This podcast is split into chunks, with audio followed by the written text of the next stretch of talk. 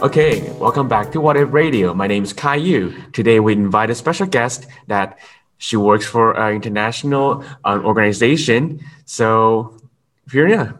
Yeah, she's my, my friend, and it's like a very special um, occasion that I can meet her. And I never thought that I will meet such a person with such a special job. So I really want to invite her to our new episode. Okay, so let's start our episode today. Yeah. Okay, so for the beginning, this episode will be really interesting for people who want to join in NGO and PO or even a, a international organization. So today, um, Fiona, why don't you start um, introduction introduction Yeah. about the this? So um, today I cannot mention her name, so I'll just call her my friend. So um, can you just have like uh, like a very brief introduction of yourself, my friend?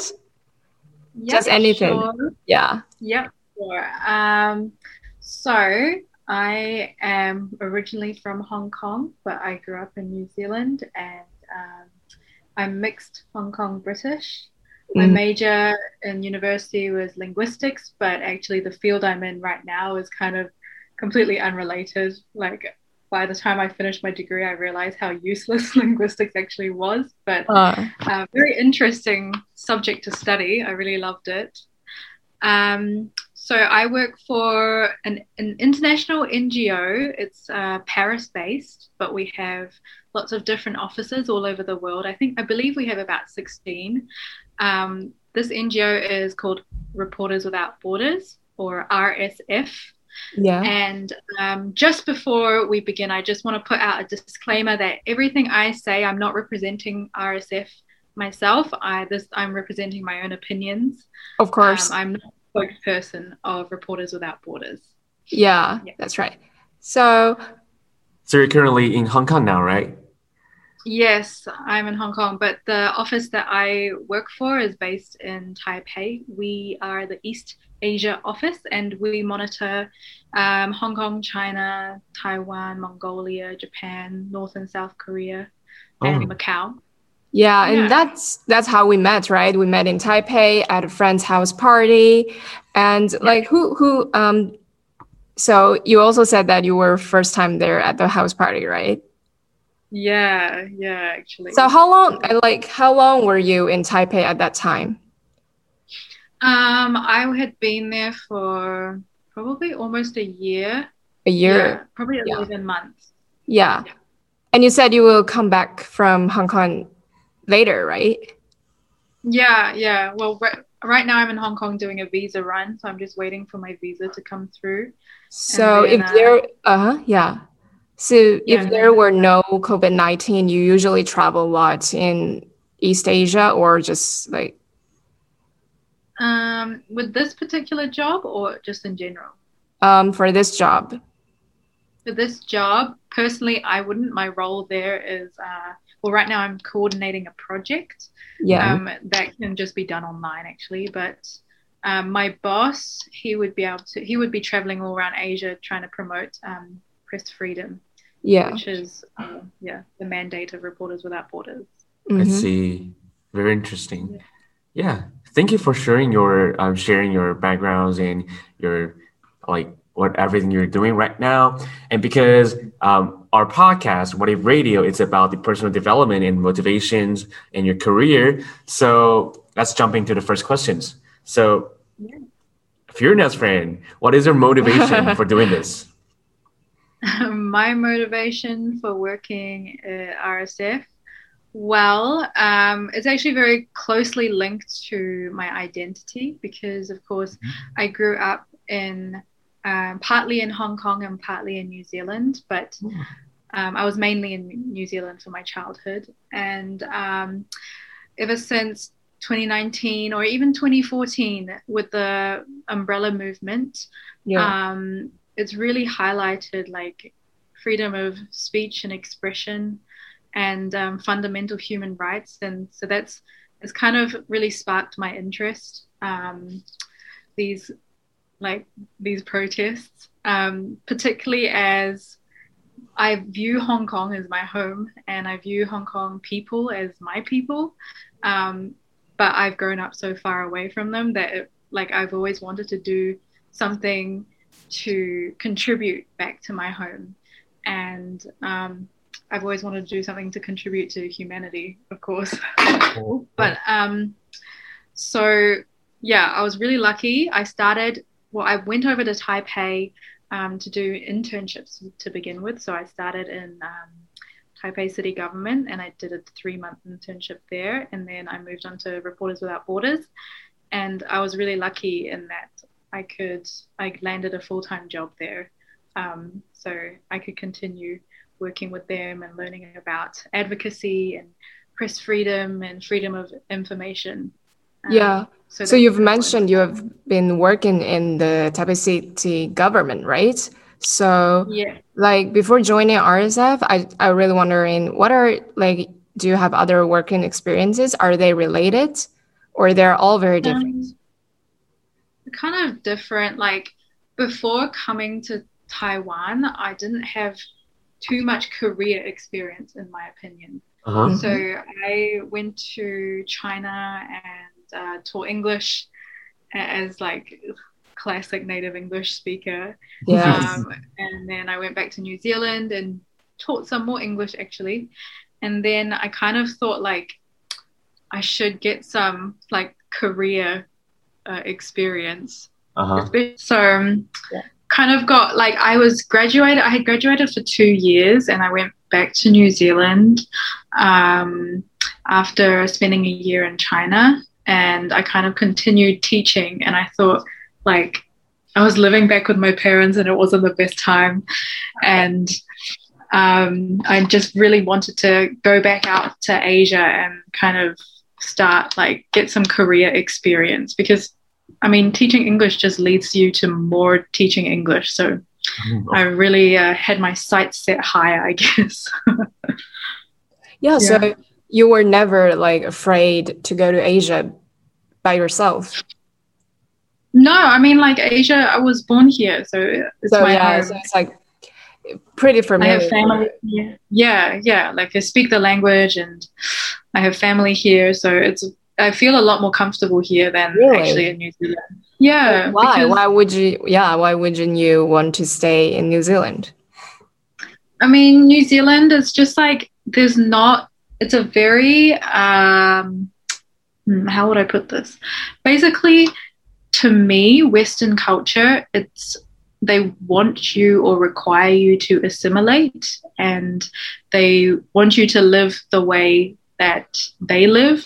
Mm-hmm. Whereas in Asia, you can live the way you want to live, if that makes really? sense. Like, really?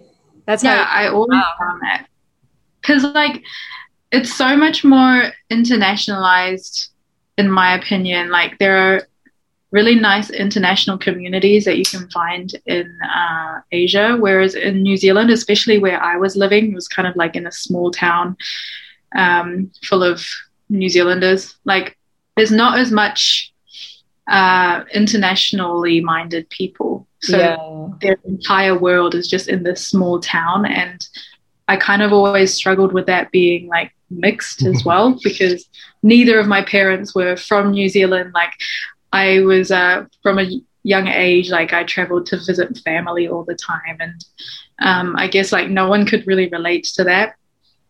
So, okay. Yeah. So you can speak two language or more? Um, I speak Cantonese and I speak oh. uh, Mandarin and English. Interesting. Mandarin as well. yeah, yeah, yeah. Yeah, yeah. yeah. a bit. It's not that good though. But my Cantonese is like uh, I use it to speak with my family. Really? Really? Can you like yeah. speak a little bit Cantonese? 你识唔识讲？我识我识讲啊！你识唔识讲啊？Wow！即系如果你你识听㗎系咪啊？Oh my god！我识听啊，识听啊，攻少少啊，攻少少啊。哦，唔错喎！你啲声，你啲音唔错喎。有婚礼嘅诶 freshman 嘅女仔啊。哦，怪得啦。That's the reason. wow. I don't even know Kalu speak Cantonese actually. Well, just Yeah, his 60%. tones aren't bad. Like they're pretty good. Yeah, I'm yeah, yeah. impressed. and so yeah and also why did you ever like consider go to the uk or is it just like Um, very certain to come to asia Yeah, actually, at one point I did really want to go to UK, um, but then like I don't know, I just for me I was more I was closer to the family in Asia, and I I guess ah I okay it's see. weird. Like I feel like I understand the culture in Hong Kong, especially more. Mhm. Um, probably Taiwan, I'm getting to know it a lot more, but in the UK, it's just like quite different to New Zealand culture, in my Yeah. opinion because like, it's like even Yeah. it- Yeah, there's yeah, a lot more history and um, the there's a huge class system there whereas in new zealand it's not as prevalent. Like everyone is kind of chill in new zealand. Yeah yeah yeah true. uk everyone's kind of like a bit more uptight and they really judge you on uh, whether you're middle class or working class or yeah yeah. you know. Yeah. But do you think That's this kind the- of heterogeneous backgrounds give you some sort of special like like influence you in some way or what Yeah, I think so. Like, I definitely find that my, yeah, my friends who are from homogeneous, homogeneous backgrounds, yeah um, they don't. There's kind of like a cultural barrier, Mhm. or they just don't quite understand. Whereas my friends who are like Asian New Zealanders, I've always found that like there's kind of a really fast understanding. Like when you when you reference something from Asia, or you don't have to kind of like explain yourself, or um, like that cultural. I don't know. There's that cultural relation that you yeah, have yeah, with yeah, definitely yeah, especially because they've grown up in a bicultural background as well. True. Um, so they understand like the New Zealand side and they also understand like the Hong Kong or the Asian side. So Mhm. you don't have to explain why you do certain things, like not put your chopstick, like n- not stab your chopstick. yeah yeah yeah yeah. Okay, that was really impressive, And like, well, we do have shared some comments, and we can see like there's some um, traits in Taiwan. You can see like the homogeneous, like um, Fiona just mentioned.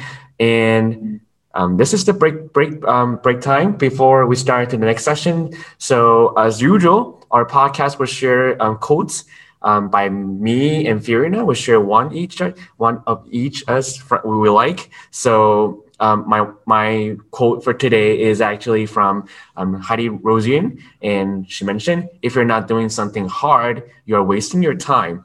And it's actually um, the reason I shared this quote is because uh, when I first heard about um, the story of yours, and I found it well, humanity and some privilege and some everything you're protecting for are it's a hard task. And changing a career path it's not easy. And even um, traveling between different countries are not easy as well. So the quote i'm sharing today is about this.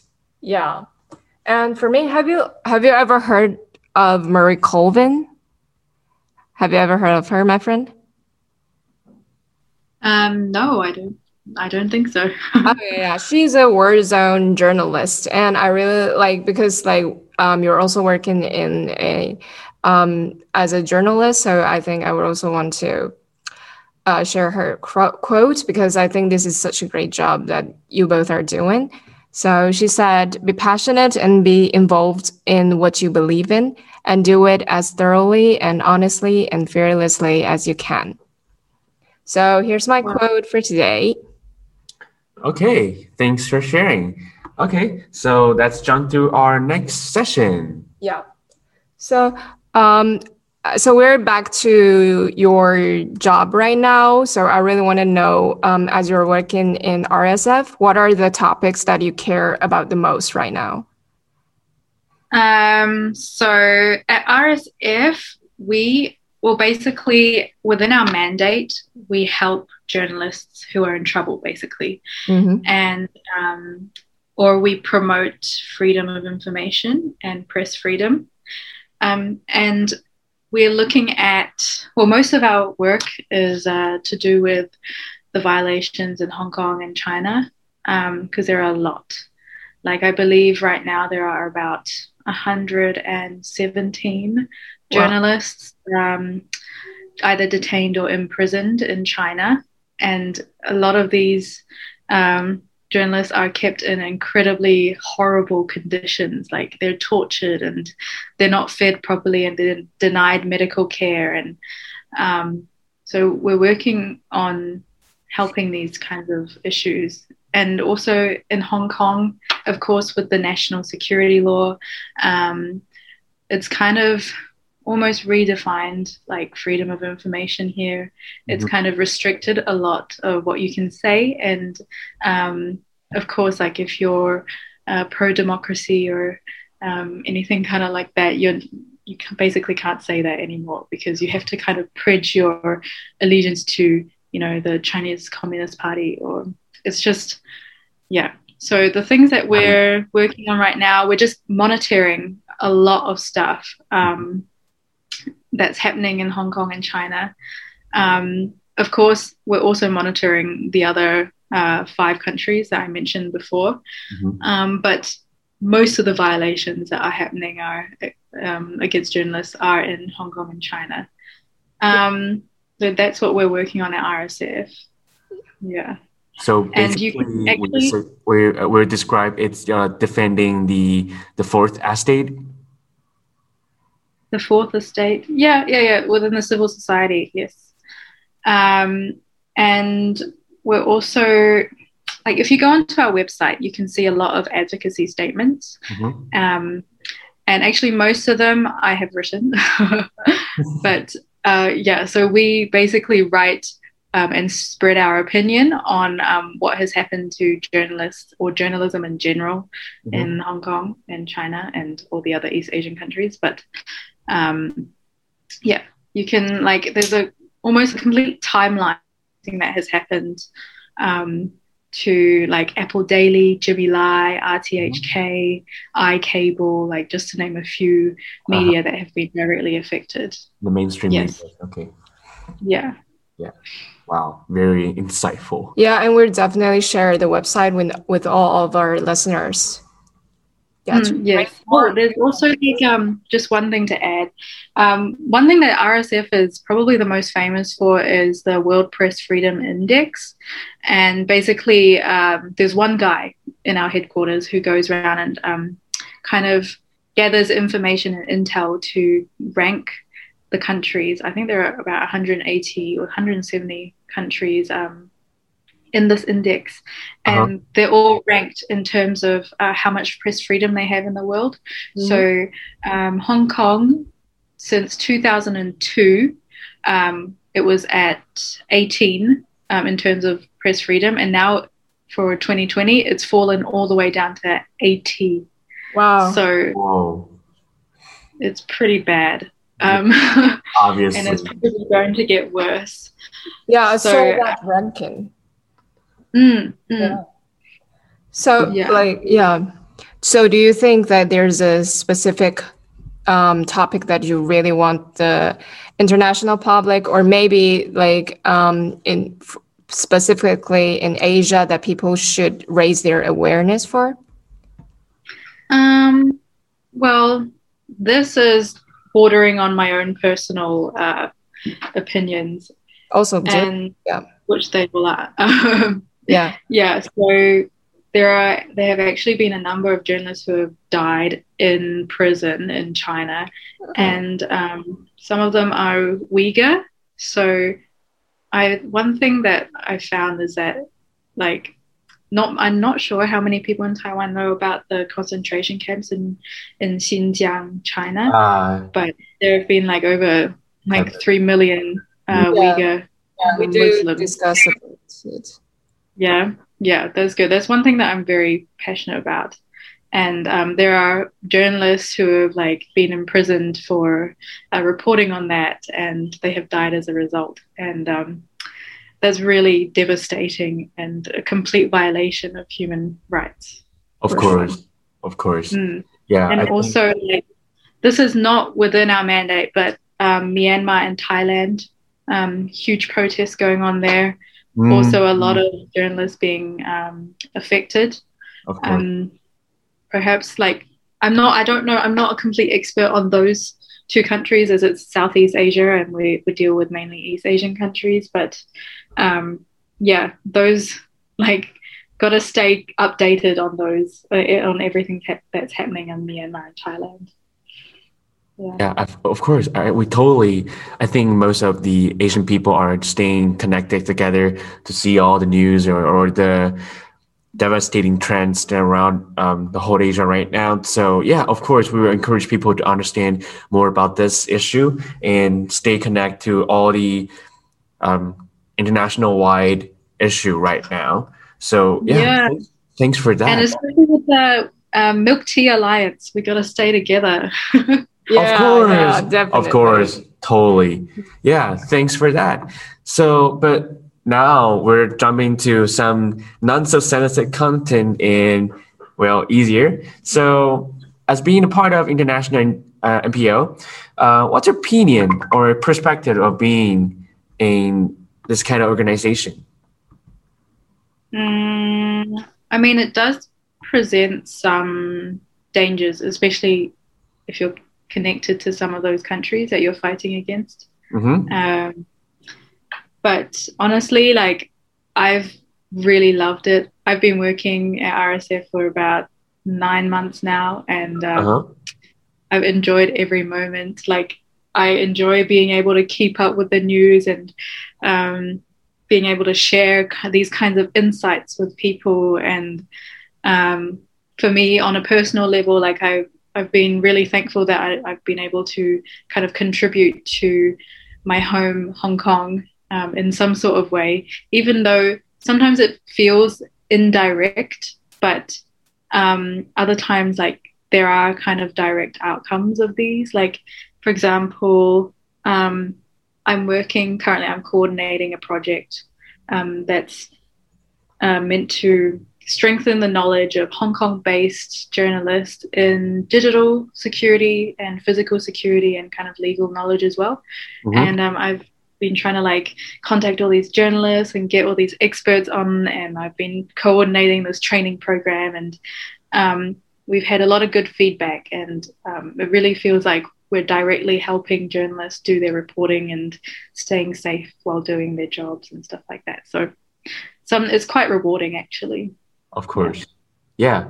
And yeah, because I was um be part, I was being part of the NGO as well. So I can understand that um, being a part of NGO and PO it's actually um, stand against the stakeholders that that are being a big man in the society or in the world. Yeah. So yeah, but my, my last questions will be um, it's on this. It's like being a part of the international nonprofit or non-government organizations. Um, the participant or employees are like most like the situation was often in danger, right? You can understand that when you stand against these stakeholders. So and you you understand about it, you fully understand about it. So but why would you keep doing this?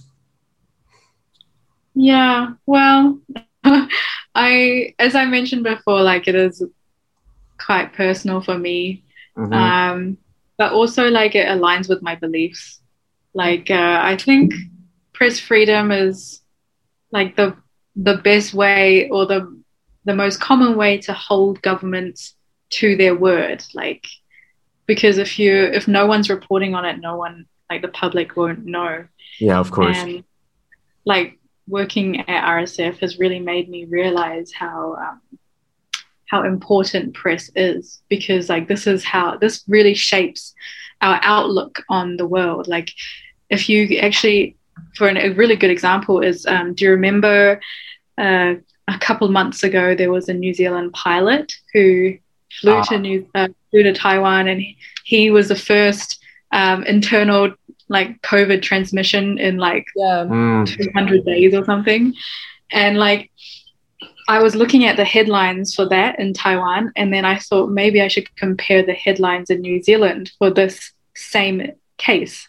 Mm. Yeah. And the way both medias framed um, the story was so completely different. Like um, for Taiwan, Yeah. I mean, don't get me wrong, Taiwan's media or press media world is not perfect, but Taiwan in this case stated like the truth. It was like New Zealand pilot flew into Taiwan and gave like the country its first internal Wow. transmission. And then in New Zealand, the titles were kind of like um, New Zealand pilot allegedly uh, has COVID in Taiwan. And it was just kind of completely different. Like Yeah. like the victim in Wow. both instances sounded different and it was just like quite eye-opening because it shapes the way people view the world and Totally. it kind of like it's so crazy how how journalism and press and media really affect people's outlooks. So that's kind of also why um, it was like i delved into this ngo work. And also like i also believe like getting information is um, a fundamental human right. Mhm. and like if you look at article 19 of the universal declaration of human rights it says along the lines of like everyone has the right to hold opinions and to seek and receive impo- important information and ideas through media and that yeah personally i i think that's extremely important as well Well, totally agree with you. And well, in a civil society, we very, we totally cherished all the rights we have right now and the freedom and the democracy we're having. So we totally appreciate your sharing and all of the information that we didn't know before. So I think it's pretty critical to share to our audience as well. Well, we are appreciate your insightful sharing and very illustrative. So, well, we should sign up. Yeah, it's time to sign up. So, Yeah, I think from today, um, we should know that, um, of of course, we have to appreciate all these press and like be aware of those who are like, um, like they're um, not having all those advantages. They are under the oppression of governments, um, but also we have to doubt what the press have told us. Right? We have to doubt that. Oh, maybe we have to think in another kind of a perspective because um, everything have different angles and if you just believe in one and then that's very dangerous actually so i think that's Yeah. a pretty important take back from today yeah. So I think today's key takeaway um, first, um, know what you really want to do in your life. And second, don't hesitate, chase it. And even if it's hard, it's not wasting your time, it's learning. And third, be passionate. And I think that's the key, key, key takeaway of today. yeah thank you so much my friends. Thank you for sharing such very um, i mean it's very min- meaningful but also i think it's like very nice to know um, such an important issue in a more maybe delightful way i would say but it's like very important for people to know it. So thank you so much. Yeah thank you for having me on this thank you very much i really appreciate it yeah Thank you as well. So, well, stay um, stay connect. So uh, we will keep connect um, offline. So um, for the audience, um, thank you for listening to today's uh, episode, and we appreciate all your time today, and hope today's content are helpful for you. So stay tuned. See you. Yeah, and leave a comment down below. Let us know what you think. Bye bye. See ya. Okay. it's Alright, thank kind of you. weird, you know, you have to like having a normal um, conversation, but also a little bit like on a doing a, you know, TV Oh, yeah. series or something. kind of like a presentation yeah Yeah, yeah, yeah. Sometimes you have to. Oh, we have to change our Room. um, yeah. yeah, because like they have to close. Sorry, we were- Ah, okay we were on campus, so there are many rules here. The facility Oh, no. has the time strain, so um, we're gonna move to ano- another destination. Yeah. But yeah, um, we'll make you up. Uh, we'll have to um, make you o- uh, let you go offline, and we can stay connect after this. And it's really interesting to know everything about you and what you're doing. And I really appreciate your time today. It's kind of like delighting my day. No, thank you. Yeah, it's a good break. I'm actually like during my work hours, so yeah, it's, so a nice cool. break to talk about this actually. Yeah, and you're you're still at your your aunt's place, right? Yeah, I'm actually still in quarantine. I oh yeah, yeah, almost, almost, you're almost there. I have one day, one whole day left, so yeah, yeah, I'm really excited to get out. Your quarantine will be fun with us. Yeah, yeah. That's a little bit brighten my day. okay. Okay. Uh, All right. Yeah. Thank you for your time. Okay. Bye. Connect. See you. I'll see you Bye. in Taipei. Bye bye. Bye.